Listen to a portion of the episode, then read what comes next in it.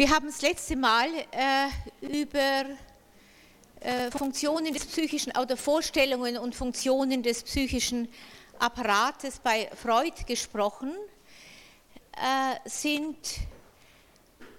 bei einer Dreierkonstellation äh, Ich, Es und Über Ich stehen geblieben und haben kurz überlegt, äh, wie diese drei äh, Subsysteme vorgestellt werden können und wie sie ein, äh, untereinander äh, Bezug aufnehmen und äh, korrelieren. Von daher klingt es vielleicht äh, ein bisschen merkwürdig, wenn ich jetzt nochmals zurückgehe äh, zur Vorstellung des männlichen und weiblichen Oedipus-Komplexes innerhalb der Psychoanalyse. Ich möchte dies aber aus zweierlei Gründen tun. Ich möchte Ihnen einmal, wie ich bereits angekündigt habe, äh, als wir die Theorie der psychosexuellen Entwicklung bei Freud äh, untersucht haben, äh, Vorstellungen zum weiblichen und männlichen Oedipus-Komplex genauer als damals darstellen und dabei auch, soweit das jetzt in dieser etwas abgekürzten Form nach dem Studentenstreik möglich ist, auch neuere Vorstellungen darin aufnehmen. Zum Zweiten möchte ich gerne zeigen, wie äh, Konflikte, die äh, im Rahmen des Oedipus-Komplexes postuliert werden, äh, eingebaut werden können oder wie man die Entspiegelung sehen kann im Rahmen des strukturellen Systems der Psyche, wie Freud es dargestellt hat, und wie man insbesondere von den Konflikten, die ich heute beschreiben werde, äh, hinkommen kann äh, auf äh, Formen psychischer Erkrankungen, wie Freud sie beschreibt, insbesondere im Zusammenhang mit der Hysterie und der Zwangsneurose.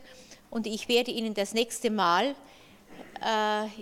im Rahmen der Krankengeschichte des kleinen Hans auch eine solche phobische Neurose vorführen, die sehr eng mit dem zusammenhängt, äh, was Freud äh, zum Oedipus-Komplex gesagt hat. Soweit also der äh, Übergang von der letzten zu dieser Stunde, wo es um männlichen und weiblichen Oedipus-Komplex gehen soll. Vielleicht darf ich noch mal ganz kurz definieren, was ich meine, wenn ich hier von Oedipus-Komplex spreche. Es geht dabei um die libidinös sexuellen Wünsche die das Kind, Junge und Mädchen, auf den jeweils gleichgeschlechtlichen Elternteil äh, richtet, der Junge auf die Mutter, das Mädchen auf den Vater, und um die aggressiven Gefühle, die sich bis zu Todeswünschen gegenüber dem gleichgeschlechtlichen äh, Elternteil äh, richten, der als Rivale empfunden wird. Der Oedipus-Komplex entfaltet sich, auch darüber haben wir schon gesprochen, zwischen dem dritten und dem fünften, sechsten Lebensjahr äh, des Kindes. Er äh, ist Folge, wenn man so will, einer Verschiebung im Rahmen der psychosexuellen Entwicklung auf eine neue erogene Körperzone, die in Freuds Theorie der Phallus heißt. Man spricht von der ödipalen Phase deshalb auch als phallische Phase. Der Oedipus-Komplex findet, aber auch darüber spreche ich gleich noch, seinen Untergang äh, dann äh, im Lauf des sechsten Lebensjahres mit Beginn der äh, Latenzzeit. Soweit also die Einführung oder der Versuch einer Erinnerung an das, was wir schon besprochen haben. Ich werde jetzt im Rahmen dieser Vorlesung einen kleinen Ausflug machen, weg äh, von diesem jetzt ganz äh, eng äh, auf die ödipale Phase bezogenen Teil und möchte gern mit Ihnen zusammen zunächst untersuchen, und zwar am Beispiel von Alltagsepisoden und auch vielleicht einiger kasuistischer Vignetten, zu sehen, wie dieser Oedipus-Komplex zu Tage tritt und mich dabei zunächst äh, Schilderungen äh, aus Freuds äh, Traumdeutungen dem Buch von 1900, äh, zuwenden, und zwar dem Kapitel dort, in welchem jetzt gar nicht strikt vom Oedipus-Komplex, sondern von Tod teurer Personen die Rede ist, von Träumen, vom Tod teurer Personen. Freud äh, führt dort zunächst einige Träume von Kindern auf, die als Ausdruck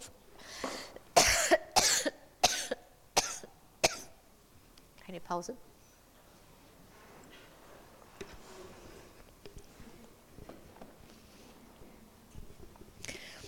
Freud führt äh, in diesem Kapitel einige Träume von Kindern auf, die als Ausdruck von Geschwisterrivalität verstanden werden können, wo der Träumer einem Geschwister, meistens einem Nachgeborenen, etwas Böses oder gar den Tod wünscht. Für das Verständnis des Oedipus-Komplexes sind diese Träume vor allem deshalb aufschlussreich, weil sie etwas über die Art des kindlichen Denkens verraten, in welches diese Wünsche gefasst sind, die wir als Erwachsene inhaltlich korrekt und doch gleichzeitig aus der Sicht des Erwachsenen ganz unzutreffend als Todeswünsche äh, bezeichnen. Ihre Wurzel äh, ist die gleiche wie beim äh, Oedipus-Komplex, auch hier in den Träumen der Kinder, nämlich ein störender Dritter soll verschwinden. Im Traum, aber auch in kindlichen Fantasien nimmt dieser Wunsch häufig, vielleicht sogar regelmäßig die Gestalt des Todeswunsches an.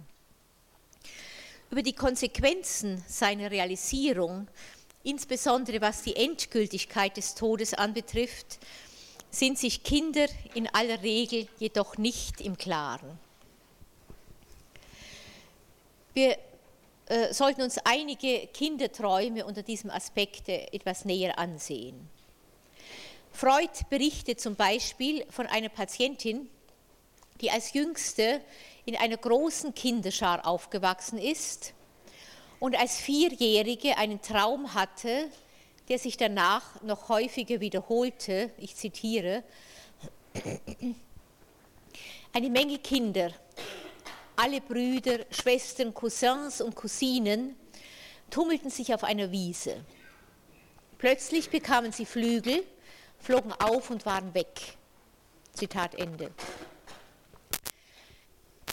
Von der Bedeutung dieses Traumes, äh, so Freud, hatte diese Patientin auch als Erwachsene keine Ahnung. Als Kind hatte man ihr jedoch auf die Frage, was aus einem verstorbenen Geschwisterchen geworden sei, erklärt, dass den Kindern, wenn sie tot sind, Flügel wachsen und sie zu Engeln werden.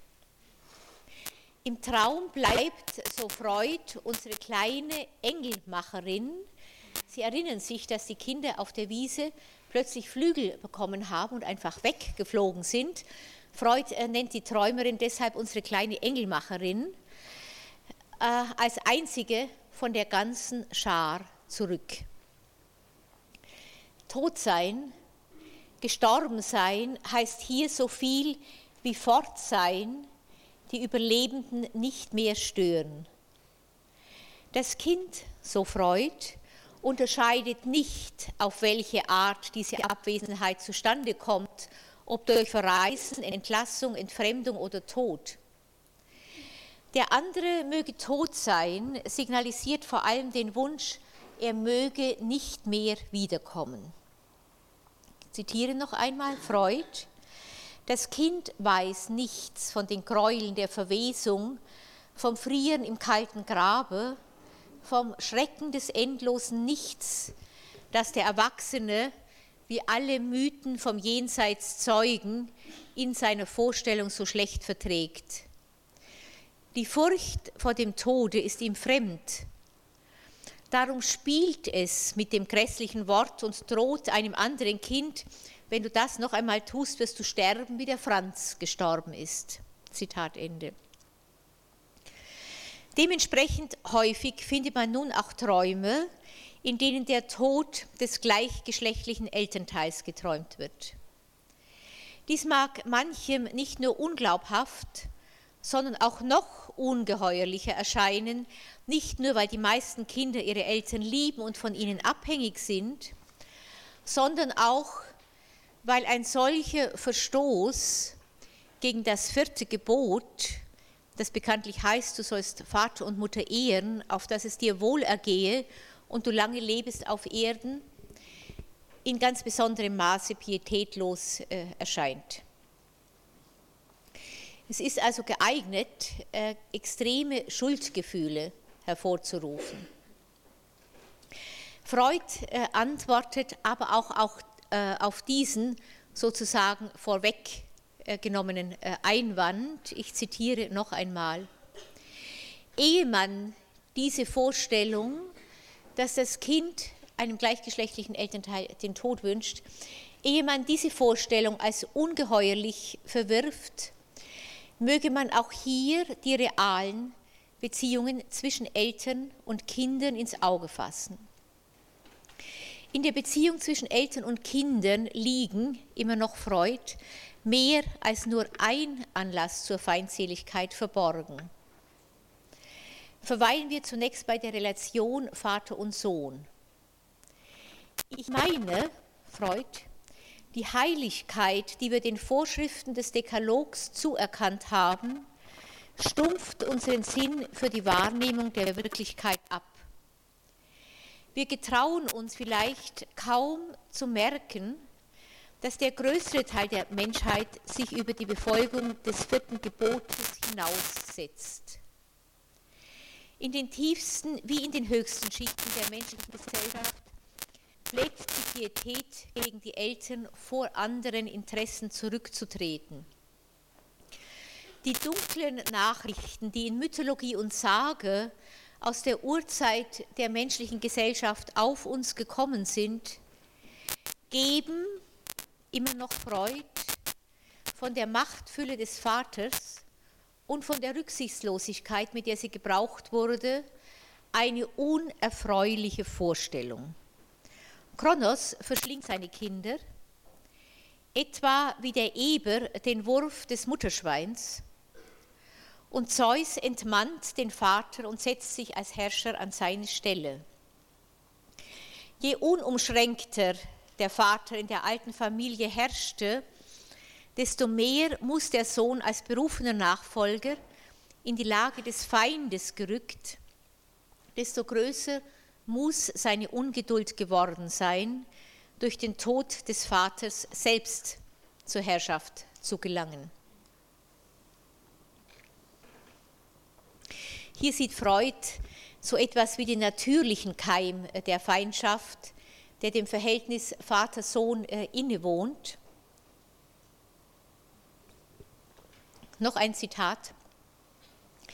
Den Rest, so Freud, der in unserer heutigen Gesellschaft arg antiquierten Potestas Patris Familias pflegt jeder Vater krampfhaft festzuhalten und jeder Dichter ist der Wirkung sicher, der wie Ibsen den uralten Kampf zwischen Vater und Sohn in den Vordergrund seiner Fabeln rückt. Die Anlässe zu Konflikten zwischen Tochter und Mutter ergeben sich, wenn die Tochter heranwächst und in der Mutter die Wächterin findet, während sie nach sexueller Freiheit begehrt, die Mutter aber durch das Aufblühen der Tochter gemahnt wird, dass für sie die Zeit gekommen ist, sexuellen Ansprüchen zu entsagen. Äh, Zitat Ende. Ich kann an dieser Stelle äh, vielleicht äh, ganz kurz äh, einfügen Resultate aus einer Untersuchung, die wir hier am Institut für Psychoanalyse vorgenommen haben, wo wir genau mit der Möglichkeit, statistische Vergleiche zu vollziehen, psychoanalytische Fallvignetten äh, in psychoanalytischen Zeitschriften daraufhin untersucht haben, wie weit im Umkreis von Mutter und Vater, wenn Mutter und Vater in diesen psychoanalytischen äh, Fallvignetten äh, geschildert werden, bestimmte Kategorien auftauchen unmittelbar vor, äh, unmittelbar nach äh, Mutter. Äh, und man findet also zum großen Erstaunen jedenfalls äh, auch der Mitarbeiter und auch meinem eigenen Erstaunen, dass dann, wenn ein männlicher Psychoanalytiker einen männlichen Patienten behandelt und vom Vater spricht, äh, Assoziationen zu Tod ganz äh, im Vordergrund äh, stehen, während wenn eine weibliche, ein weiblicher Psychoanalytiker eine Frau behandelt, Assoziationen ganz im Vordergrund stehen, die sich um den weiblichen Körper bzw. den Körper der Mutter ranken. Hier könnte eine Wurzel möglicherweise gesehen werden, also eine der Wurzeln für diese also ganz äh, auffallende Verschiedenheit, dann, wenn Psychoanalytiker äh, über die Väter äh, ihrer Patienten reden oder aber über die Mütter ihrer Patientinnen, dass das, was Freud als Oedipus-Komplex bezeichnet, möglicherweise in der Beziehung zwischen Vater und Sohn sich sehr stark äh, um die Frage des Überlebens äh, in einem ganz umfassenden Sinne rankt, während es äh, in der Beziehung Mutter-Tochter möglicherweise sehr viel stärker äh, um die Frage äh, geht, wer sich das Recht auf äh, Sexualität und Reproduktivität zumessen kann. Das aber jetzt nur als ganz kleines Beispiel dazu. Freud äh, schildert, äh, wenn es darum geht, äh, wie Mütter und Töchter zueinander in eine ödipale Rivalität treten können, den Fall einer Patientin, eines jungen Mädchens, das in Zuständen einer tobsüchtigen Verworrenheit eine ganz besondere Abneigung gegen ihre Mutter zeigte. Sie schlug und beschimpfte, sobald sie sich dem Bett näherte, während sie gegen eine um vieles ältere Schwester zu derselben Zeit liebevoll und gefügig blieb. Eine Unzahl von Träumen während dieser Krankheitsphase handelte mehr oder minder unverhüllt vom Tode der Mutter. Zitat, bald wohnte sie dem Leichenbegräbnis einer alten Frau bei, bald sah sie sich und ihre Schwester in Trauerkleidern bei Tische sitzen, es blieb über den Sinn der Träume kein Zweifel. Zitat Ende. Später kam es bei dieser Patientin zu Zwangsvorstellungen der Art, dass der Mutter etwas geschehen sei. Ich zitiere nochmal Freud, wo immer sie sich befand, musste sie dann nach Hause eilen, um sich zu überzeugen, dass die Mutter noch lebe.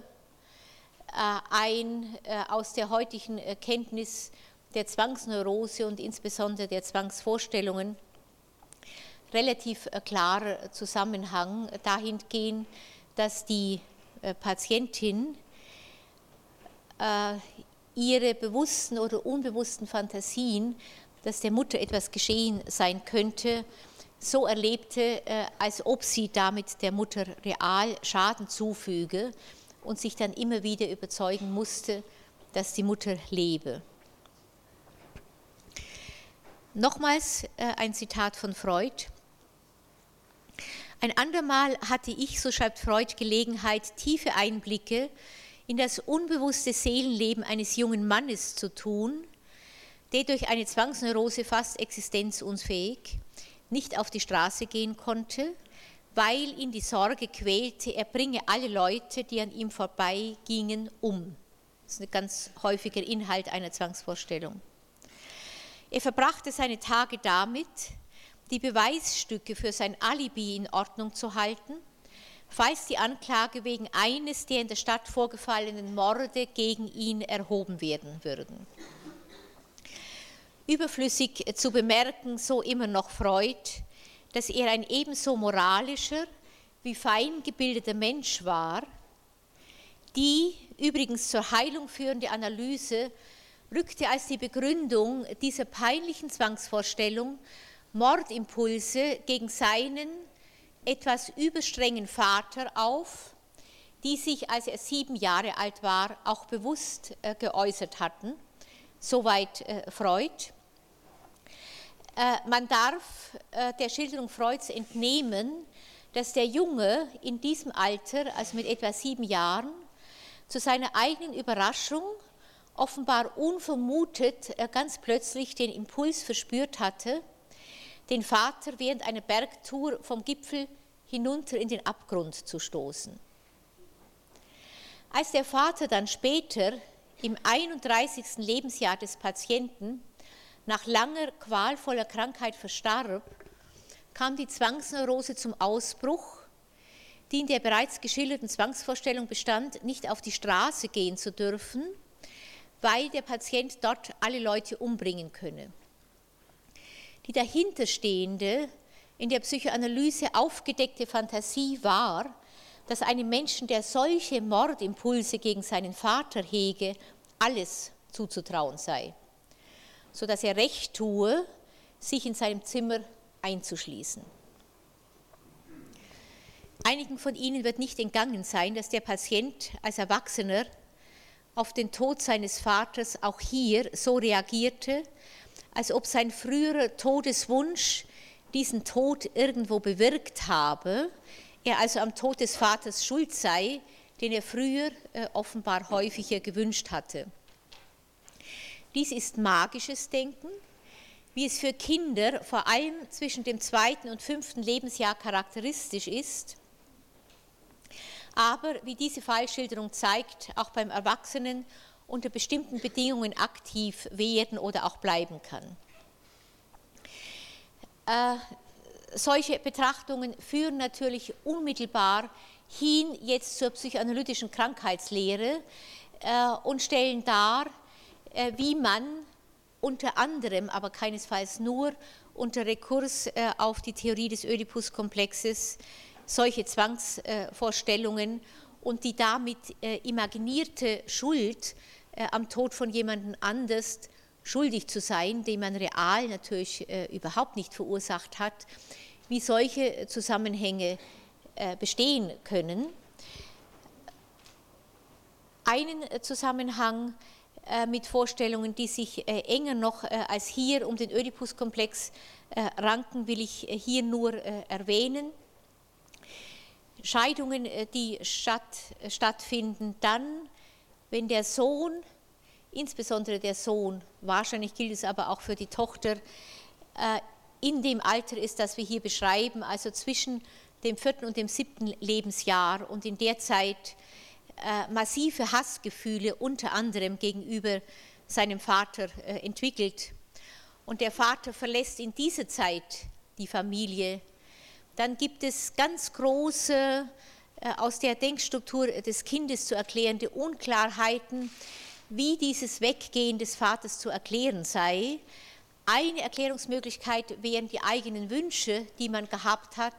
Und wenn man mit eigenen Wünschen etwas bewirkt, was dann in sehr vielen Fällen natürlich auch Leid äh, nach sich zieht, äh, sieht man, dass hier Wünsche und Schuld also ganz eng miteinander gekoppelt sind.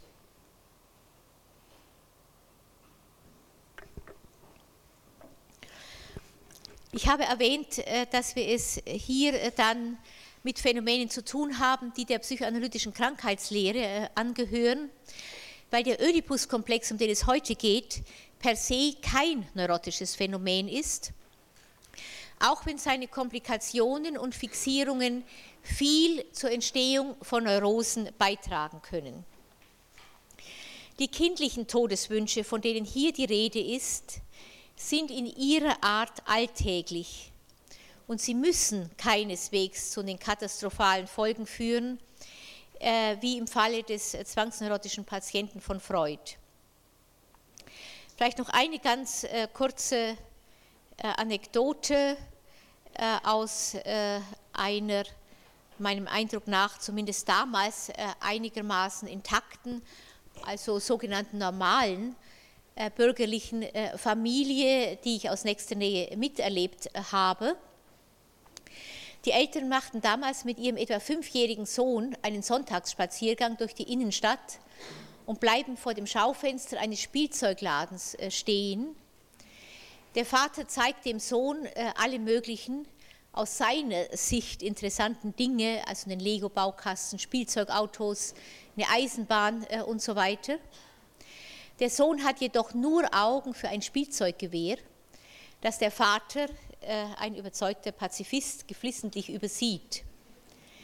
Schließlich fragt der kleine Junge ganz direkt, Papa, kaufst du mir das Gewehr? Der Vater fragt, äh, selber einigermaßen konsterniert, wen möchtest du denn damit erschießen? Der Sohn antwortet prompt und ohne zu zögern, dich.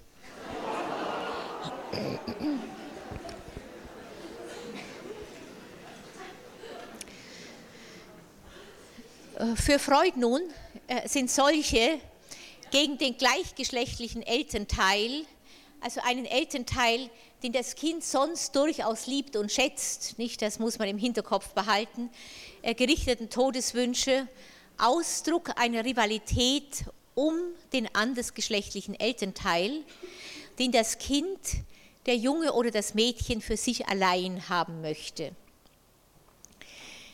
Hier würde man äh, deshalb äh, auch die Wurzeln der späteren Eifersucht suchen, die in vielen Zweierbeziehungen ja immer wieder äh, zu Recht oder zu Unrecht eine Rolle spielt. Dem andersgeschlechtlichen Elternteil werden in diesem Zusammenhang also Liebesgefühle entgegengebracht, die auf Exklusivität drängen darauf, den Platz des Vaters an der Seite der Mutter einzunehmen, vom Jungen aus gesehen, oder aber den Platz äh, der Mutter an der Seite des Vaters vom Mädchen aus gesehen. Mädchen und Junge nehmen Vater und Mutter dabei ganz offensichtlich äh, als geschlechtlich verschiedene Personen wahr. Also die Entdeckung des Geschlechtsunterschiedes muss diesem Oedipus-Komplex äh, vorausgehen. Und Junge und Mädchen müssen von ihrer eigenen Geschlechtsidentität überzeugt sein und sich selber als Jungen und Mädchen jeweils dem entsprechend äh, bestimmten Elternteil, also Vater oder Mutter, äh, zuordnen.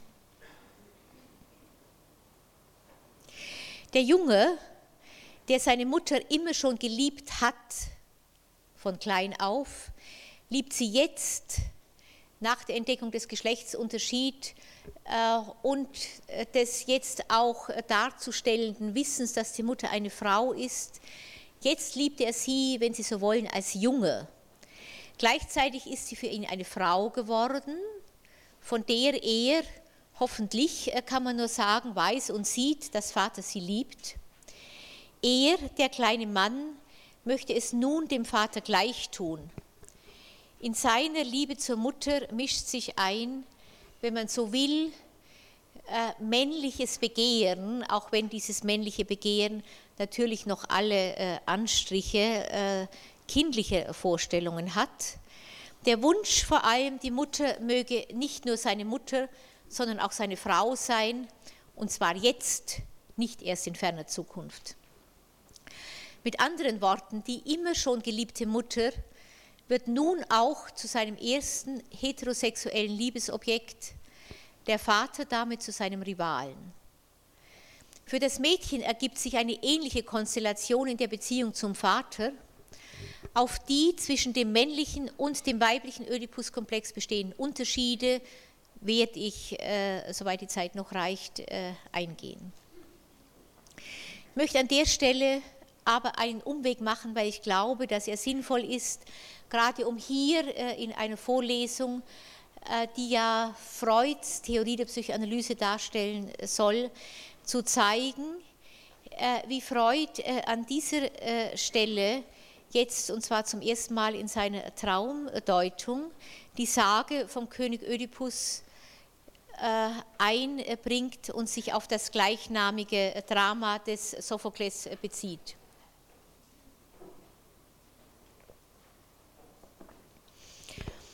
Freud sagt zunächst, dass nach seinen zahlreichen Erfahrungen die Eltern im Kinderseelenleben die Hauptrolle und die Verliebtheit gegen den einen, der Hass gegen den anderen Elternteils dabei zum eisernen Bestand des in jener Zeit gebildeten und auch für die Symptomatik der späteren Neurose so bedeutsamen Materials an psychischen Regungen äh, gehören und fährt dann weiter fort. Alles Folgende ist jetzt Zitat Freud. Das Altertum hat uns zur Unterstützung dieser Erkenntnis einen Sagenstoff äh, überliefert, dessen durchgreifende und allgemein gültige Wirksamkeit nur durch eine ähnliche Allgemeingültigkeit der besprochenen Voraussetzungen aus der Kinderpsychologie verständlich wird. Ich meine die Sage von König Ödipus und das gleichnamige Drama des Sophokles. Ödipus, der Sohn des Laios, König von Theben und der Jokaste, wird als Säugling ausgesetzt, weil ein Orakel dem Vater verkündet hatte, der noch ungeborene Sohn werde sein Mörder sein. Hier kommt also dieses Todesthema äh, bereits äh, hinein. Er wird gerettet und wächst als Königssohn an einem fremden Hofe auf, bis er, seine Herkunft unsicher, selbst das Orakel befragt und von ihm den Rat erhält, die Heimat zu meiden, weil er der Mörder seines Vaters und der Ehegemahl seiner Mutter werden müsste. Auf dem Wege von seiner vermeintlichen Heimat trifft er mit König Laias zusammen und erschlägt ihn in rasch entbranntem Streit. Sie merken, dass er dabei dem Orakel folgt, nicht und gerade dadurch äh, natürlich zum Mörder des Vaters äh, wird. Dann kommt er vor Theben, wo er die Rätsel der den Weg sperrenden Sphinx löst und zum Dank dafür von den Thebanern zum König gewählt und mit Jokastes Hand äh, beschenkt wird. Die Lösung des Rätsels äh, der Sphinx wird sehr oft mit der Entdeckung des Geschlechtsunterschiedes äh, übrigens in eins gesetzt. Ödipus regiert lange Zeit in Frieden und Würde und zeugt mit der ihm unbekannten Mutter zwei Söhne und zwei Töchter, bis eine Pest ausbricht, welche eine neuerliche Befragung des Orakels von Seiten der Thebaner veranlasst. Hier setzt die Tragödie des Sophokles ein. Die Boten bringen den Bescheid, dass die Pest aufhören werde, wenn der Mörder des Laios aus dem Lande getrieben sei. Wo aber weilt der? Wo findet sich die schwer erkennbar dunkle Spur der alten Schuld? So Sophokles. Weiter Freud. Die Handlung des Stückes besteht nun in nichts anderem als in der schrittweise gesteigerten und kunstvoll verzögerten Enthüllung der Arbeit einer Psychoanalyse vergleichbar, dass Ödipus selbst, der Mörder des Laios, aber auch der Sohn des Ermordeten und der Jokaste ist. Durch seine unwissentlich verübten Gräuel erschüttert blendet sich Ödipus und verlässt die Heimat, der Orakelspruch äh, ist äh, erfüllt. Freud spricht dann von der Wirkung, die diese Schicksalstragödie auch heute noch äh, auf den Menschen ausübt und fährt fort. Nochmals Zitat. Wenn der König Ödipus den modernen Menschen nicht minder zu erschüttern weiß als den zeitgenössischen Griechen, so kann die Lösung wohl nur darin liegen, dass die Wirkung der griechischen Tragödie nicht allein auf dem Gegensatz zwischen Schicksal und Menschenwillen ruht, sondern in der Besonderheit des Stoffes zu suchen ist, an welchem dieser Gegensatz erwiesen wird. Es muss, so Freud, eine Stimme in unserem Inneren geben, welche die zwingende Gewalt des Schicksals im Ödipus anzuerkennen bereit ist. Und ein solches Moment ist in der Tat in der Geschichte des Königs Ödipus enthalten. Sein Schicksal ergreift uns nur darum, weil es auch das unsrige hätte werden können, wenn das Orakel vor unserer Geburt denselben Fluch über uns verhängt hätte wie über ihn. Uns allen vielleicht war es beschieden, die erste sexuelle Regung auf die Mutter den ersten Hass und gewalttätigen Wunsch gegen den Vater zu richten. Unsere Träume überzeugen uns davon. König Ödipus, so Freud, der seinen Vater Laios erschlagen und seine Mutter Jokaste geheiratet hat, ist nur die Wunscherfüllung unserer Kindheit.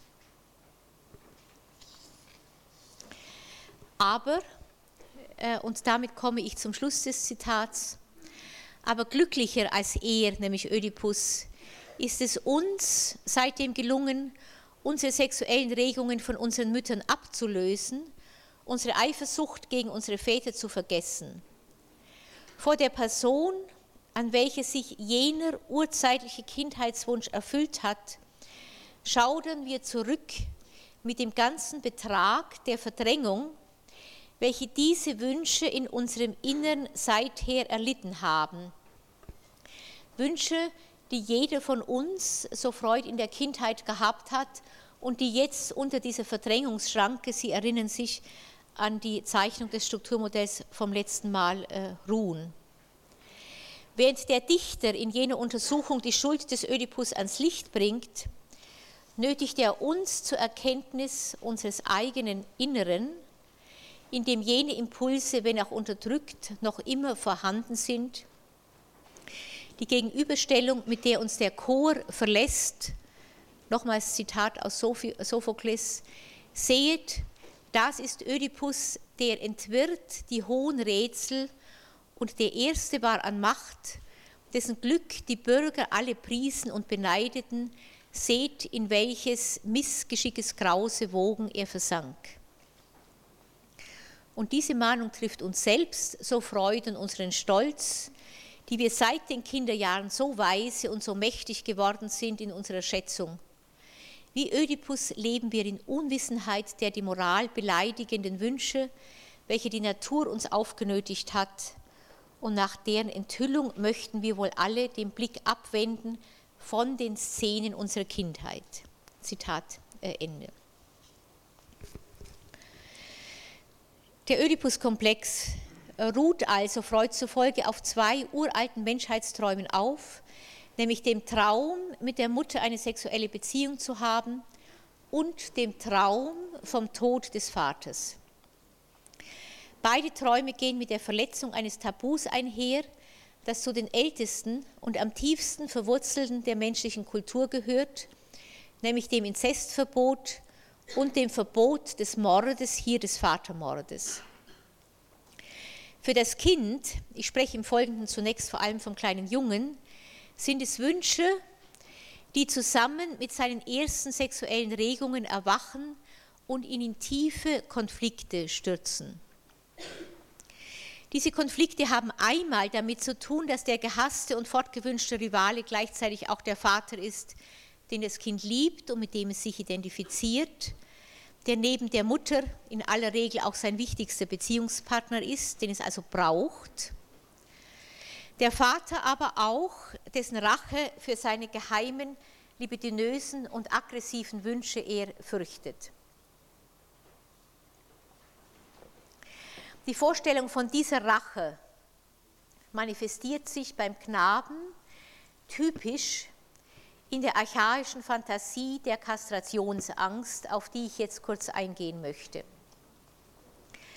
Es bedarf äh, dazu nicht unbedingt einer ausgesprochenen Kastrationsdrohung, wie man sie manchmal hört und früher, vielleicht äh, noch häufiger gehört hat äh, als heute, also wenn du nicht lieb bist und du tust nicht, was ich will, dann wird er dir abgeschnitten. Äh, man brauchte auch nicht des Anblicks äh, der Illustrationen im Struwelpeter, nicht wo der abgeschnittene Daumen ganz klar äh, ein solches Bild offenbar verkörpert, einer kindlichen Angst, dass einem so etwas passieren könnte und der Daumen mit Sicherheit also in diesem Kontext nicht nur den Daumen bedeutet. Die klinische Erfahrung zeigt, dass Kinder sich aus ihrer Umgebung vielfältige Hinweise herbeiholen, um dieser Kastrationsangst Nahrung zu geben. Es ist dies gleichzeitig ein Typus von Angst, der später besonders nachhaltig äh, verdrängt wird. Äh, Sie können ihn allenfalls äh, wieder erleben, wenn Sie äh, an bestimmte grauenhafte Szenen denken, äh, die jetzt äh, wieder aus Jugoslawien berichtet werden, Folter- und Mordszenen, wo auch solche kastrative Praktiken eine Rolle spielen, wo man vielleicht ein Stück weit erfahren kann, an wie tiefe Ängste, also gerade solche Formen der Verletzung rühren. In der Regel steht der Erwachsene also gerade diesen Aussagen der Psychoanalyse, zumindest nach meiner Erfahrung, aber sehr oft kopfschüttelnd gegenüber. Deswegen möchte ich da ein bisschen länger verweilen. Wie entsteht Kastrationsangst? Woran macht sie sich fest? Freud schildert das an vielen Beispielen und auch in Richtung auf ganz verschiedene Quellen. Äh, maßgeblich ist sicher zunächst äh, der Anblick der penislosen Frau, des penislosen Mädchens. Äh, der Junge fragt, äh, was ist beim ersten Mal mit der Frau, warum hat sie da an der Stelle nichts, wo ich etwas habe? Und in seiner Vorstellung äh, assoziiert sich diese Beobachtung sehr oft mit der Idee, dass es offenbar ein Körper ist, den das Mädchen oder die Mutter hat, dem etwas fehlt, dem etwas abgeschnitten worden ist. Freud geht davon aus, dass dieser Anblick des Mädchens äh, oder der Frau dem Jungen die Vorstellung vermittelt, dass etwas, was er immer schon zunächst nur vage befürchtet hat, offenbar sein kann, dass es dem Mädchen, der Frau, der Mutter geschehen ist, möglicherweise als Strafe. Das weiß man nicht genau. Freud äh, weitet diese Vorstellung sogar so weit aus, dass er meint, äh, der Anblick äh, der Medusa, einer Frau, würde den Mann zu Stein erstarren lassen im Mythos, weil sie das Bild der penislosen Frau verkörpert. Selbst wenn man davon ausgeht, dass die Vorstellung an dieser Stelle möglicherweise zu weit äh, ausgeweitet wurde, so deckt sie sich doch also mit einer ganzen Reihe von Beobachtungen äh, aus meiner alltäglichen, aber auch aus meiner klinischen äh, Erfahrung. Ich will nur äh, ein Beispiel äh, noch geben von einem äh, Patienten, der so zwischen vier und sieben Jahre alt war äh, in der Zeit des äh, Zweiten Weltkrieges, wo es äh, unter anderem ja im Rahmen der Propaganda des Naziregimes, insbesondere auch gegen die Engländer und Amerikaner, unter anderem offenbar ein Plakat gab, das der kleine Junge gesehen hat, wo eine Wäscheleine war, an der abgehackte Kinderhände hingen äh, und irgendwie eine Unterschrift, dass das die Engländer äh, gemacht haben, nicht? Also im Rahmen dieser Propaganda. Und er also schilderte ganz eindrucksvoll, wie er dieses Plakat gesehen habe und in ihm also ganz unmittelbar eine Vorstellung aufgestiegen sei, also doch. Äh, also doch so, als ob dieses Bild etwas bestätigt habe, was an bisher nicht bestätigt als Angst in seinem Gedächtnis äh, war. Aus heutiger Sicht äh, spricht vieles dafür, dass Freud hier nur einen Teil der Wahrheit sah, dass der kleine Junge beim Anblick des weiblichen Genitales keinesfalls nur erschrickt, sondern im Gegenteil darauf aus ist, diesen ihm zunächst unbekannten, äh, anders gearteten Körper neugierig und mit Lust zu erforschen, äh, wenn man ihn nur ließe, nicht in der Regel mischen sich ja da äh, die Erwachsenen ein äh, und verbieten das. Typische jungen Ängste, die vielfach dann auch Männerängste bleiben, kreisen aber gerade im Zusammenhang mit der Vorstellung, was man äh, mit dem eigenen Genitale, dem Penis, machen kann, der ja nicht nur abgeschnitten werden kann, sondern der ja auch durchaus positiv die Funktion hat, äh, im Koitus äh, mit der Frau äh, Lust zu verschaffen, dass es auch in dem Zusammenhang eine Reihe von Ängsten gibt, wahrscheinlich nicht nur beim Jungen, sondern auch beim Mann. Das sieht man einmal an der Vorstellung der Vagina dentata, also einer mit Zähnen ausgestatteten Vagina, die es real natürlich nicht gibt, von der ich habe irgendwie die Vorstellung, dass ich das dazufügen muss, äh, weil äh, manche Männer ganz tief drinne vielleicht davon doch überzeugt sind und auch manche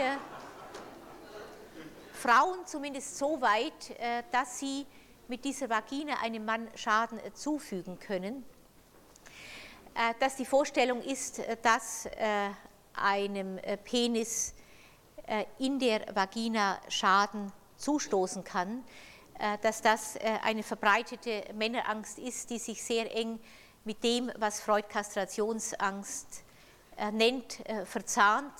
Wir werden das nächste Mal, wenn wir die Krankengeschichte vom kleinen Hans hören, sehen, wie Freud also ganz ausdrücklich immer nur die Kastrationsangst in den Vordergrund stellt, wobei, Sie werden das merken, wenn Sie zuhören, dem Zuhörer ganz klar ist, dass der Junge in erster Linie wissen will, was er mit diesem Penis machen kann, noch außer dass er ihn stolz herzeigt.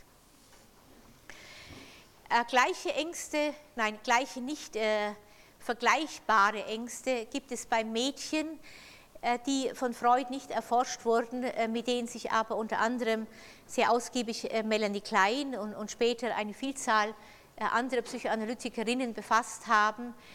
Ein Mädchen, die sehr viel größere Angst hat um die Zerstörung ihrer inneren Genitalien, insbesondere im Zusammenhang mit kindlichen Koitus-Fantasien, in denen der Penis in der Regel ja viel zu groß ist, als dass sie ihn wirklich äh, aufnehmen könnte. Also die Vorstellung, was mit ihrem Inneren, äh, für das äh, auch kein wirklich klares Bild besteht, geschehen könnte, das ist etwas, was sehr stark die Ängste des Mädchens tönt. In der Psychoanalyse wird hier auch von Kastrationsängsten gesprochen, da die Kastration aber so eng also äh, mit dem männlichen Genitale zusammenhängt, sehen Sie bereits an dieser Stelle, äh, wie stark äh, Freuds Überlegungen natürlich auf die Entwicklung des Jungen abgestellt sind und wie wenig er im gleichen Zusammenhang wirklich auf die Gefühle des Mädchens eingehen konnte, was man ihm mit Sicherheit nicht vorwerfen würde, wenn er nicht trotzdem eine ganze Reihe von Theorien äh, auch über den weiblichen Oedipus-Komplex äh, dargestellt hätte, die der Frau nicht äh, gerecht werden.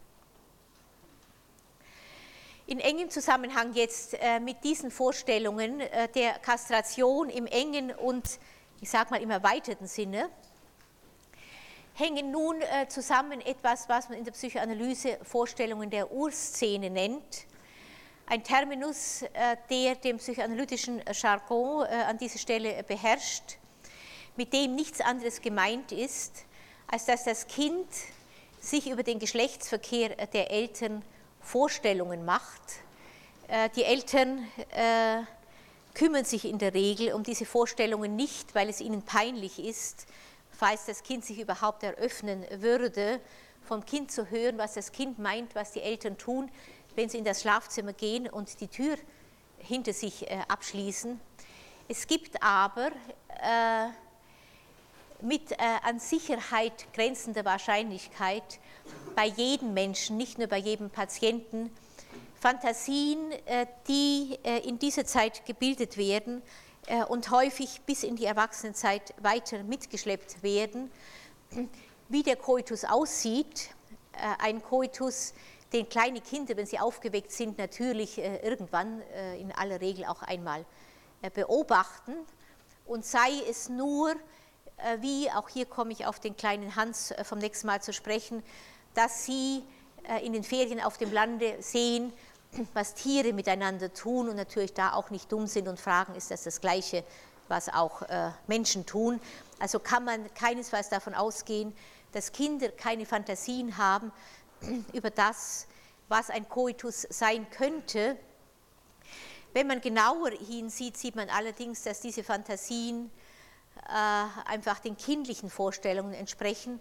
Deswegen nennt man sie auch Urszene, äh, weil sie äh, also erste Symbole, denke ich, beinhalten, äh, mit denen das Kind die geschlechtliche Beziehung der Erwachsenen und insbesondere von Vater und Mutter strukturiert.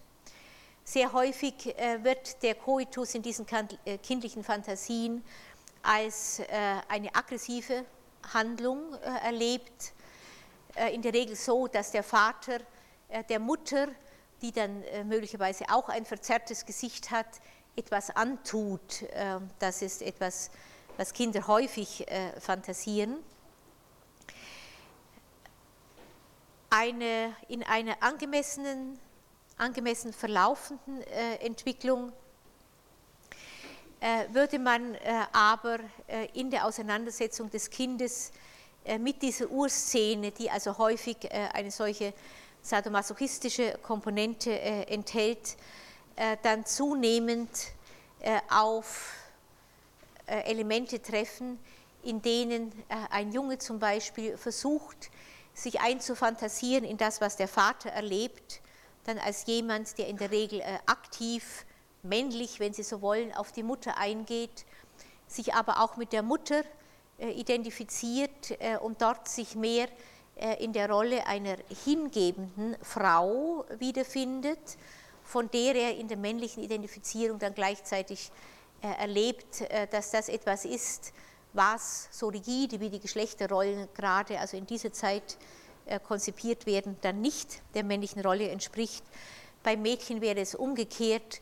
Ideal wäre es, wenn sie sich in beide äh, Elternteile hineinfantasieren könnte äh, und von daher wirklich eine geschlechtlich getönte elterliche Beziehung in sich aufnehmen könnte. Ich habe das hier so besonders betont, etwas, falls Sie sich das merken wollen, was Winnicott Kreuzidentifizierung äh, nennt, äh, weil es äh, hinweist auf Freuds ursprüngliche Formulierung des Oedipus-Komplexes als eines positiven und eines negativen Oedipus-Komplexes. Ich möchte das hier wenigstens noch ganz kurz erwähnen in der Prüfung, wenn man fragen würde, was versteht Freud unter einem Oedipus-Komplex, äh, wäre es sinnvoll, wenn Sie nicht nur den positiven Oedipus-Komplex beschreiben, äh, wie ich ihn eingangs schon dargestellt habe, äh, nämlich sexuelle Wünsche auf den gegengeschlechtlichen und Todeswünsche auf den gleichgeschlechtlichen Elternteil, sondern immer parallel zu diesem sogenannten positiven Oedipus-Komplex ein negativer äh, Oedipus-Komplex, in dem die Liebeswünsche auf den gleichgeschlechtlichen äh, und die Todeswünsche äh, auf den gegengeschlechtlichen Elternteil gerichtet werden. Freud hat diesen positiven und diesen negativen Oedipus-Komplex nebeneinander gestellt, weil er davon ausging, auch davon haben wir schon gesprochen, dass Menschen, Jungen ebenso wie Mädchen, ursprünglich bisexuell veranlagt sind und von daher in einer ersten Beziehung äh, zum anderen Geschlecht äh, immer äh, das Gegengeschlecht begehen, ein Stück weit aber auch ein Geschlecht, dem man selber gleicht. Und dass es erst im Lauf der Entwicklung des Oedipus-Komplexes dann ein Überwiegen äh, des einen oder des anderen Anteils äh, gebe, einfach aufgrund der bisexuellen Veranlagung des Menschen, äh, wo man, also um es noch anders auszudrücken, immer heterosexuell, eine heterosexuelle Objektbesetzung, aber auch eine homosexuelle Objektbesetzung vornehmen kann. Wie immer man diese parallele Ausformung äh, des äh, positiven und des negativen Oedipus-Komplexes auch beurteilen mag, in der natürlich äh, immer auch drin ist Freuds Erfahrung, dass es neben den Todeswünschen gegenüber dem gegengeschlechtlichen Elternteil auch Liebeswünsche gibt, die er dann dem negativen Oedipus-Komplex zuordnet. So wenig glaube ich, und das möchte ich an der Stelle ausdrücklich hervorheben, dass man in der Folge dieser Theorie äh, jetzt äh, alle liebevollen, auch heftigen liebevollen Regungen, äh, zum Beispiel eines kleinen Jungen gegenüber dem Vater, als latent homosexuell einstufen sollte. Im Gegenteil, ich glaube, dass diese heute in mancher Hinsicht auch angegriffene Theorie der Psychoanalyse, dieses Nebeneinanderstellen des positiven und des negativen Oedipus-Komplexes dazu geführt hat, äh, dass man äh, gegenüber den Liebesbezeugungen des gleichgeschlechtlichen Kindes häufiger äh, mehr Misstrauen hat, als man das haben sollte. Kinder brauchen eine enge, liebevolle Beziehung, die sich auch durchaus in körperlichen Zärtlichkeiten ausdrückt, nicht nur zum gegengeschlechtlichen, sondern auch zum gleichgeschlechtlichen Elternteil. Äh, und es ist sehr häufig eher die Abwehr des Elternteils, wenn der dann äh, diese Liebesbezeigungen des Kindes als wie auch immer geartet homosexuell äh, einstuft.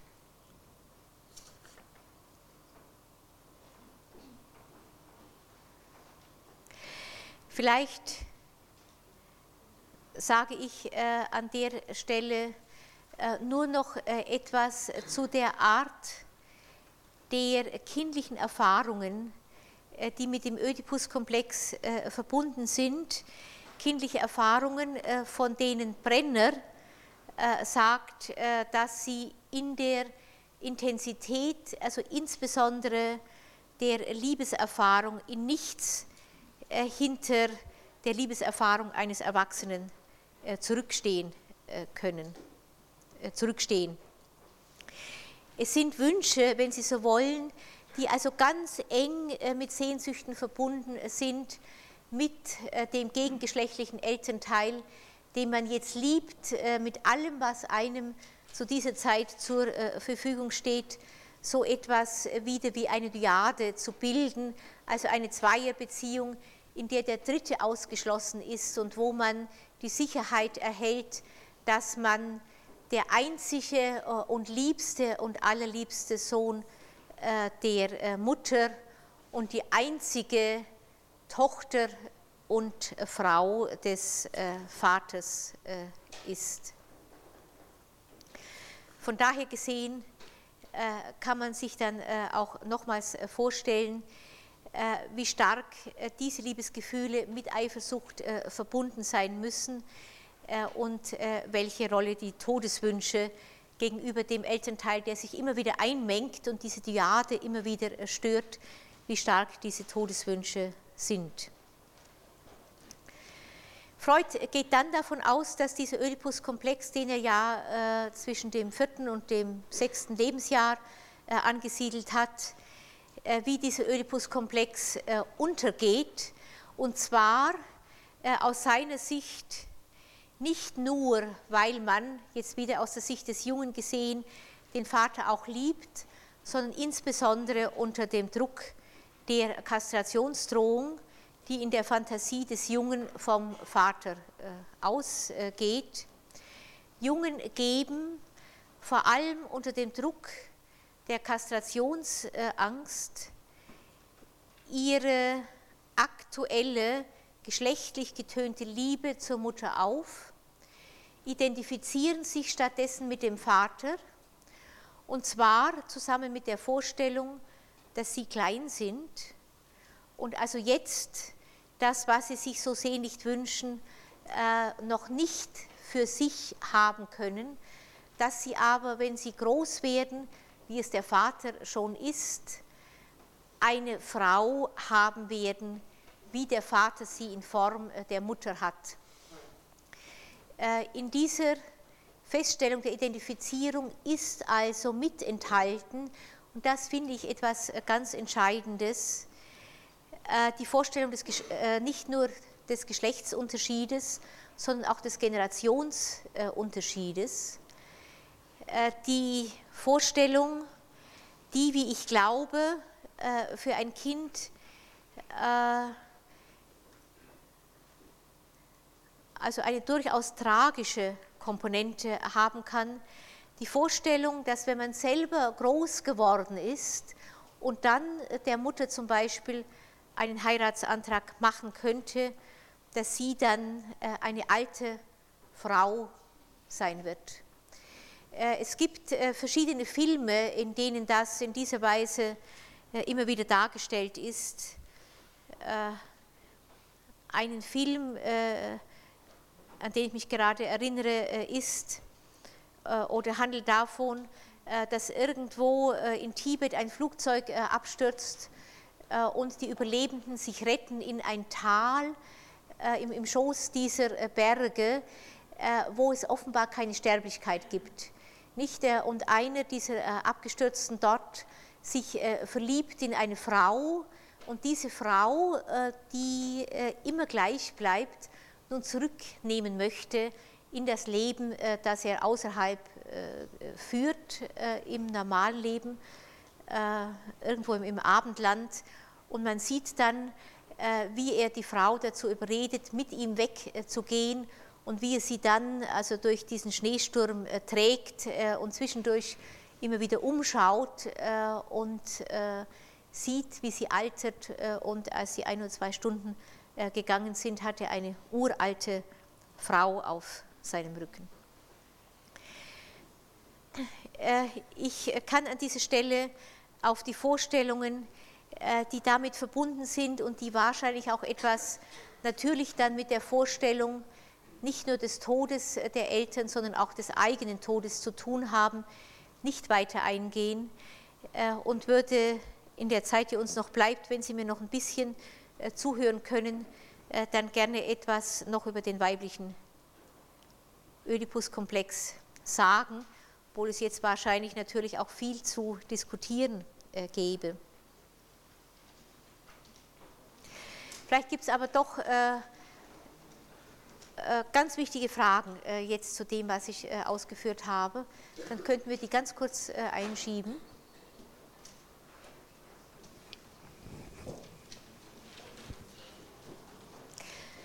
Sonst gehe ich einfach ein noch äh, auf den weiblichen Oedipus-Komplex und zwar äh, nur ganz kurz äh, auf die Freudsche Version, die man heute nicht nur, weil sie, denke ich, theoretisch zu kritisieren ist, sondern weil sie auch mit der heutigen Vorstellung der weiblichen Individuation nur mehr ganz bedingt vereinbar ist.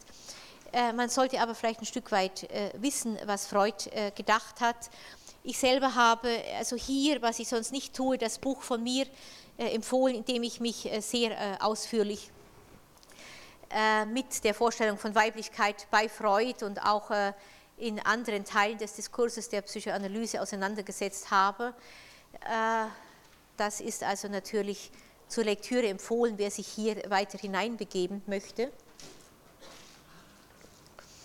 Für mich war, um das ganz kurz zu diesem Buch zu sagen, dieses Buch selber auch nochmal so etwas wie eine Bestandsaufnahme und auch eine für mich selber wichtige Auseinandersetzung mit dem, äh, was es heißt oder was es heißen kann, sich als Frau wirklich ein Stück weit unabhängig von den Lebensbiografien äh, zu definieren, die zumindest in Freuds Zeit für die Frau vorgeschrieben waren, nämlich Tochter zu sein äh, und anschließend Mutter. Es gab keine weibliche Lebensgeschichte außerhalb dieser Zuschreibungen, die nicht ganz eigens hätte gerechtfertigt werden müssen.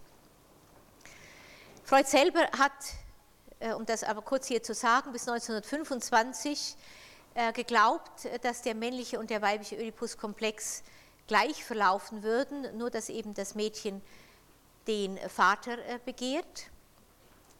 Er ist dann äh, von dieser Vorstellung äh, abgerückt und hat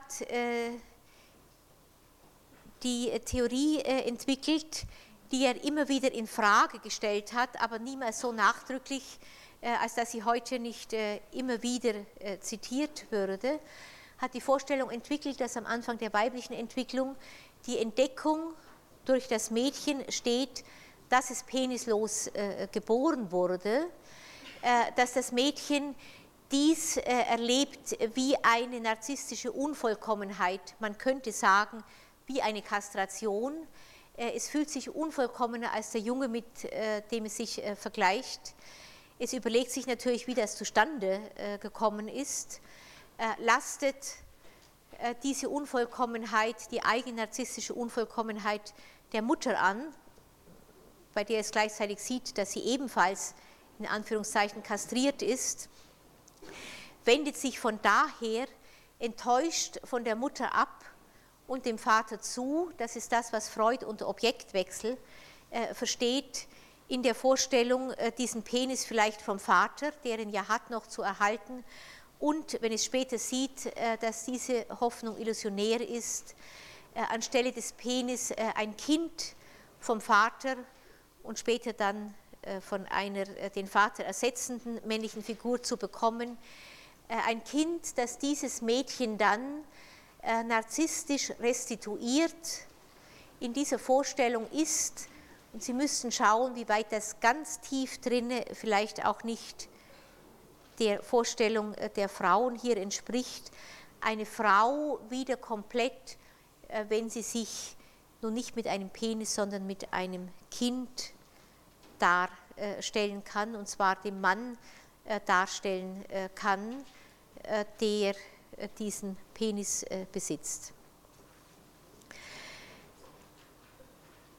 Das ist also ganz knapp Freuds Vorstellung der weiblichen Entwicklung, der schon früh widersprochen worden ist, unter anderem äh, von Karen Horney äh, und auch von Ernest Jones, äh, die beide sagten, dass es nicht sein kann, dass am Anfang der weiblichen Entwicklung die Entdeckung eines Mangels steht und dass alles, was danach kommt, letzten Endes ein Versuch ist, diesen ganz tief empfundenen Mangel, der hier als Mangel äh, des Penis beschrieben wird, diesen Mangel äh, auszugleichen. Sie haben äh, oder sind davon ausgegangen, Karen Horney ebenso wie Jones, dass es im Mädchen einen natürlichen Weiblichkeitskomplex gibt, dass das Mädchen schon sehr früh zum Vater hinführt und dass die massive Konkurrenz mit der Mutter erst zustande kommt, wenn der Vater sich allzu intensiv auf die Tochter einlässt, was er ja, wie alle wissen, manchmal tut. Väter scheinen das Schicksal zu haben, dass es sehr oft zu wenig ist oder zu viel, wie das adäquate äh, Einlassen äh, auf die Tochter aussehen könnte, scheint mir äh, auch außerhalb der Psychoanalyse immer wieder zu definieren zu sein. Sie sprechen also von einer primären Weiblichkeit und falls Sie das einfach mitnehmen wollen, es ist äh, keine so ganz zentrale Kategorie der Psychoanalyse. Karen Horne spricht äh, insbesondere äh, im Zusammenhang mit dem Penisneid, den man dem Mädchen immer wieder zuerkennt. Sie ist neidisch auf den Teil der Menschheit, der den Penis hat und der das männliche Geschlecht entspricht. Von daher versucht sie, so Freud, ihr Leben äh, dann sehr oft auch nach diesem männlichen Muster zu organisieren, äh, wenn die gesellschaftliche Mission ist, dass das Mädchen hauptsächlich äh, Mutter sein sollte, wird das tatsächlich schwierige Konflikte geben. Karen Horne unterscheidet zwischen einem primären und einem sekundären Penisneid und beschreibt mit dem primären Penisneid etwas, äh, was man tatsächlich sehr oft, wenn man also kleine Jungen und Mädchen im Spiel miteinander äh, findet oder auch wenn man sich erinnert, äh, was Mädchen, als wenn sie klein waren, zur Mutter oder zum Vater gesagt haben, dann findet man immer einen gewissen Neid. Und sei es nur, dass die Jungen also in, so viel höherem Bogen pinkeln können, als man selber das tut. Ich habe darüber schon mal gesprochen dass sie den Penis anfassen können und ihn sogar anfassen müssen. Zum Beispiel, wenn sie urinieren, äh, während ein Mädchen, wenn es sich zwischen die Beine fasst, also sehr häufig äh, das verboten äh, bekommt, weil es sehr viel stärker sofort an Masturbation erinnert, ganz anders als der mehr oder minder notwendige Umgang des Jungen mit dem Penis. Die Idee, dass man den Penis vergleichen kann mit einem anderen Penis, schauen, wer den größeren hat und so weiter.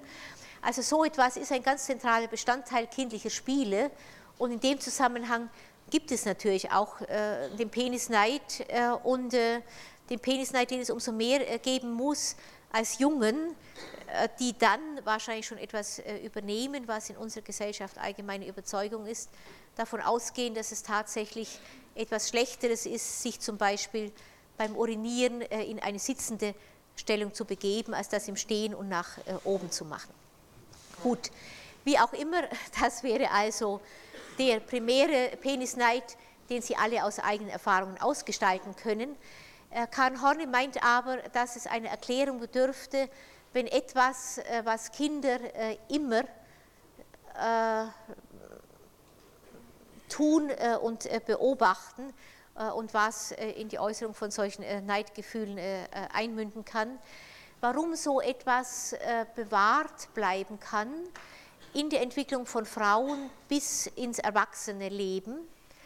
Und sie werden, wenn sie psychoanalytische Fallschilderungen äh, sehen, äh, immer wieder äh, offen oder verdeckt ähm, Beschreibungen finden, die an den Penisneid der erwachsenen Frau äh, erinnern. Aus diesem Grunde würde ich furchtbar gerne äh, die paar Minuten, die wir noch zur Verfügung haben, etwas sagen über das, äh, was man in der Psychoanalyse äh, immer wieder äh, unter dem Etikett Penisneid apostrophiert. Das zunächst mal Patientinnen und was Patientinnen tun, machen in der Regel auch andere Frauen. Also wenn ich jetzt von Patientinnen spreche, gehen Sie immer davon aus, dass ich eigentlich Frauen meine. Dass Patientinnen in der Analyse, wenn Sie Träume schildern, bei Träumen sieht man es am ehesten, aber nicht nur da, unter vielen anderen Symbolen, die in Träumen vorkommen, natürlich auch von einem Penis träumen, ist eigentlich klar. Es wäre also ganz merkwürdig, wenn nun ausdrücklich der Penis, äh, der ja im Leben der Frauen vielfältigste Rollen äh, spielt, die ich hier nicht genauer zu beschreiben brauche, wenn der ausdrücklich also im Traum äh, ausgeblendet wäre. Also kann man davon ausgehen, dass auch der Penis im Traum äh, auftaucht. Wenn er aber auftaucht äh, und die Frau ist in Psychoanalyse, äh, dann können Sie davon ausgehen, dass diese Frau oder Patientin lange bevor Sie irgendeine Deutung nachgeschoben haben, bereits sagt, ich weiß, das klingt nach Penisneid. So als ob sie so ganz tief drinne diese Vorstellungen aufgenommen hätte.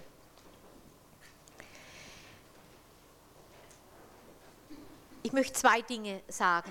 Ich möchte zunächst sagen, wie in der Psychoanalyse äh, Penisneid heute erklärt wird äh, und möchte dann wenigstens ganz kurz einen Traum schildern, äh, um zu zeigen, in welcher Vielfalt man einen solchen Traum tatsächlich analysieren kann.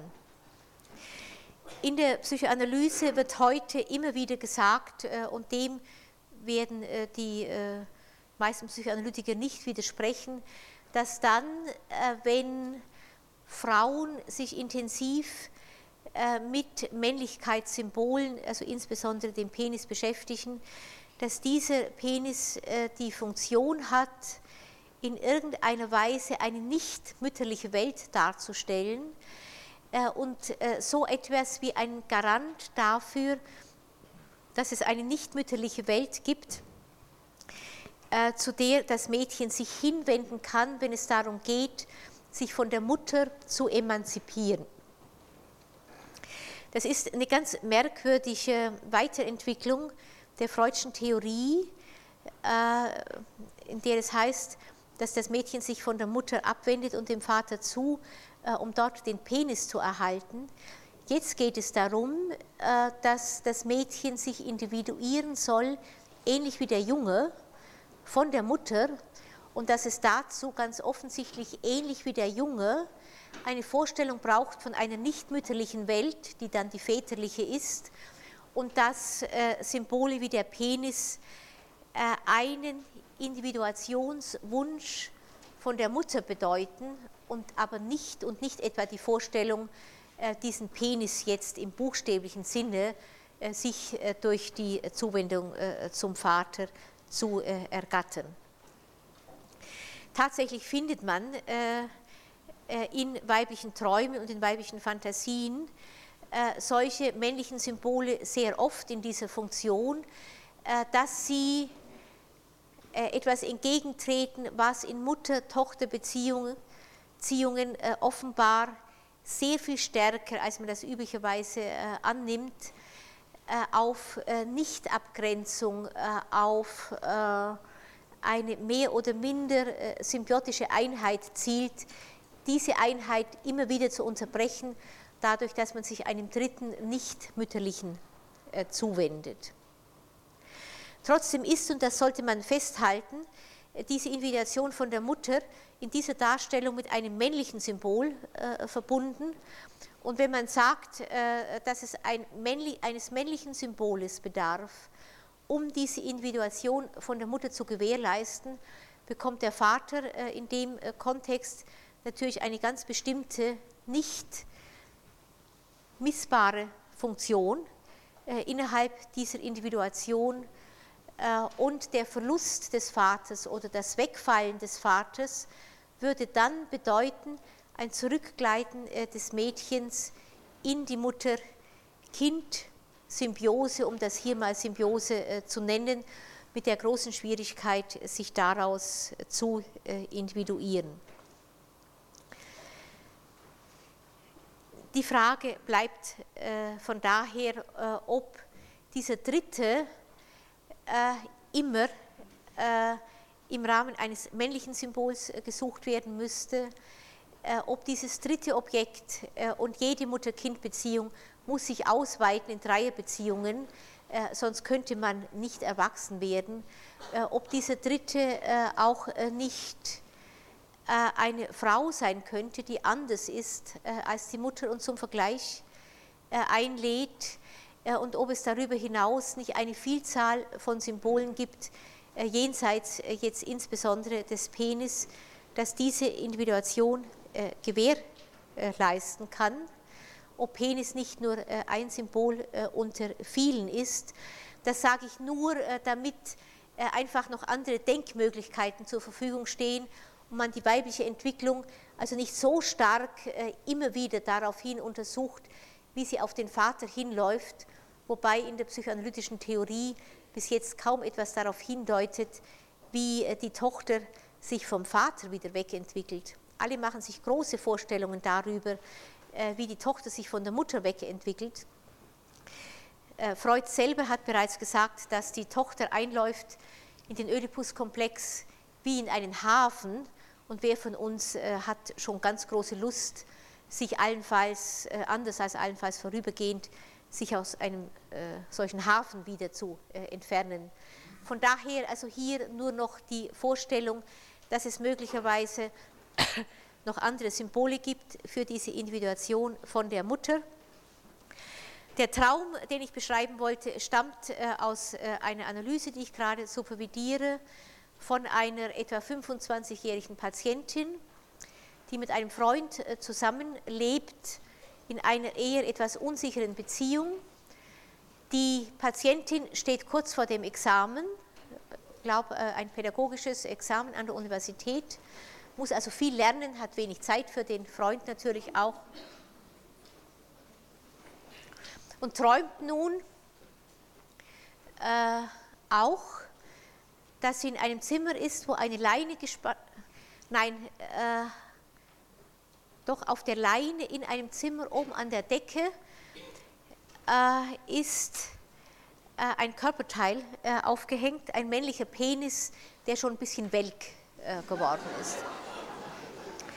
Der Penis ist also schon ein bisschen welk geworden und äh, die Träumerin hat äh, also im Traum die Idee, das, was da oben hängt, müsste eigentlich wieder zurück an den Körper, zu dem er gehört. Das ist also noch Bestandteil des Traumes. Und als die Patientin den Traum dann schildert, sagt sie sofort, das ist natürlich wieder ein Beweis für meinen Penisneid, der ja offenbar schon früher in einer Klinik, wo sie mal war, also auseinandergesetzt wurde. Die Analytikerin, was macht sie? Sie denkt auch sofort an ihren Penisneid und beide sind zusammen hier offenbar gespannt auf der Basis einer Theorie, von der wir dann überlegt haben, ob sie im Zusammenhang mit diesem Traum, wo tatsächlich ein Penis in einer also nicht ganz attraktiven Position dargestellt wird, also man könnte sagen, äh, Ausdruck vielleicht äh, von Neid, äh, nicht aus Neid haben also den Penis hier so verschrumpfeln lassen, was das nun letzten Endes, also jenseits dieser äh, Interpretation, die auf der Hand liegt, äh, bedeuten könnte. Ich denke, dass auf der Hand liegt, dass dieser Penis für Frauen insgesamt und insbesondere auch für die Frau, von der ich jetzt gerade spreche, natürlich eine Vielzahl von Bedeutung hat. Uns insbesondere war für diese Frau äh, denken äh, in erster Linie äh, etwas, was Männer können und Frauen weniger oder gar nicht. Ich gehe davon aus, auch das können Sie bei sich nachprüfen, wir können nicht mehr darauf eingehen, es sei denn, Sie haben das nächste Mal wirklich noch Fragen, dass das etwas ist, was Frauen ganz tief fast alle denken. Deswegen haben sie zum Teil größere Mühe, auch wenn sie studieren. Sie studieren in der Regel nachdrücklicher äh, als äh, Männer, auch an den Stellen, wo es gar äh, nicht notwendig ist. Und sie haben immer, darüber ist sehr viel geschrieben worden, ganz tief drinne die Idee, auch wenn sie noch so viel wissen, dass sie letzten Endes weniger wissen als die Männer, die das zum Teil gar nicht zur Schau stellen, sondern denen es von vorne weg zugeschrieben wird, einfach, und das irgendwann zum Vorschein kommen würde, dass sie hochstapeln wenn Sie sich diese Denkfunktion zueignen. Wenn nun, Sie müssen mir das einfach mal so abnehmen, ich könnte das wirklich an einer Vielzahl von Literatur äh, äh belegen. Wenn nun jemand träumt, äh, kurz vor dem Examen, äh, dass da oben äh, ein Penis hängt und sie sagt, der Penis müsste an den Körper zurück, dann könnte der gleiche Traum auch so ausgelegt werden, dass hier oben, äh, allein schon weil es so oben hängt und, und, man oben im Traum auch immer mehr die Denkfunktionen äh, anbringt, dass es oben hängt äh, als Beispiel einer Denkfunktion und als etwas, was ich mir nicht ohne weiteres zutraue, weil es in, in, einem männlichen Symbol abgebildet wird ein Symbol, äh, von dem man da oben aber denkt, dass es schlecht äh, angebracht ist, es müsste zurück an den Körper. Das hat äh, die Frau im Traum sogar signalisiert und es kam im Traum nicht zum Vorschein, ob es ihr Körper sein sollte oder der Körper irgendeines Mannes.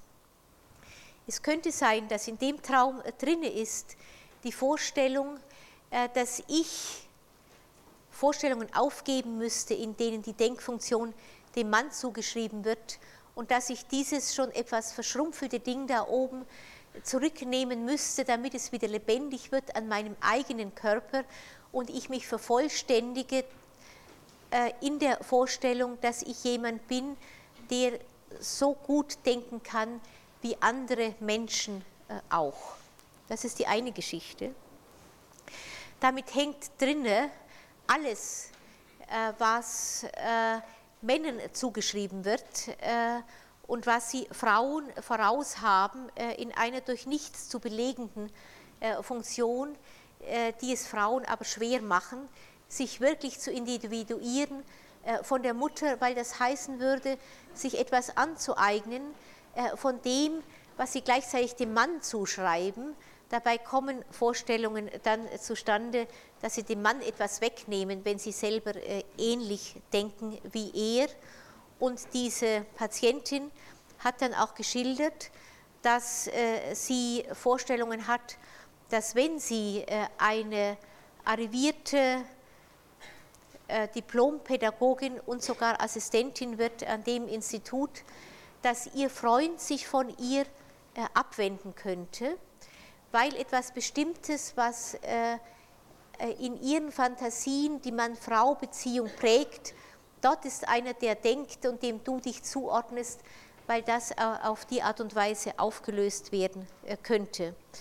Damit ist man dann aber auf der Vorstellung von Beziehung und auf der Frage, wie eine Mann-Frau-Beziehung heute vielleicht anders äh, versucht werden könnte äh, als noch vor 50 äh, und 100 Jahren und der Vorstellung, wie weit kann ich als Frau äh, mir etwas zueignen, ohne mich, auch das müssen Sie mir jetzt einfach abnehmen, mich extrem schuldig zu fühlen, dass ich etwas an mich genommen habe, was in meinen unbewussten Fantasien einem Dritten zugehört. Und vielleicht als letzter Satz noch, auch nur mal in den Raum gestellt, das Denken und viele andere ganz positive Symbole von Frauen, und zwar jenseits besserer Erfahrung, äh, auch heute noch äh, immer wieder einem Mann zugeschrieben werden könnten, äh, könnte und aus meiner Sicht mit großer Wahrscheinlichkeit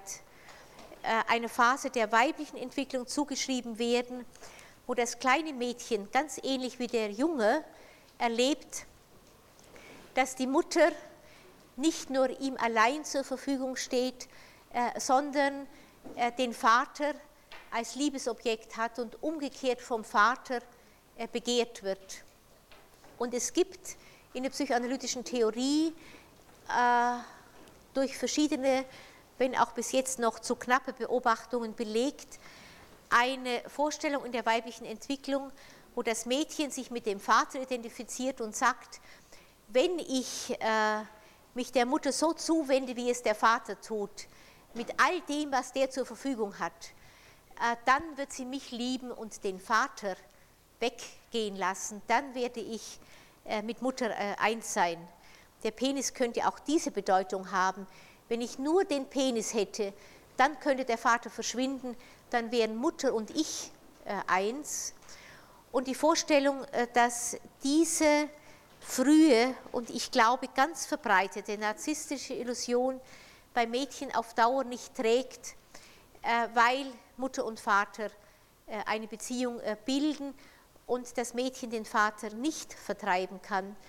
Das könnte die Wurzel sein für sehr viele jetzt neiderfüllte Zuschreibungen an den Vater, dass er den Platz an der Seite der Mutter behält und dass das Mädchen von daher sich dem Vater zuwendet, aus Enttäuschung an der Mutter aber nicht mehr, weil die Mutter ihm den Penis nicht geliefert hat, sondern weil äh, die Mutter sich ihm als die Alleinliebende verweigert. Soweit vielleicht äh, in aller Knappheit. Ich wäre bereit für Fragen an dieser Stelle, bevor ich äh, einsteige auf den kleinen Hans. Und Sie sollten die Fragen, wenn Sie sie jetzt haben, aufschreiben. Soweit aber heute zum männlichen und weiblichen Ödipus-Komplex.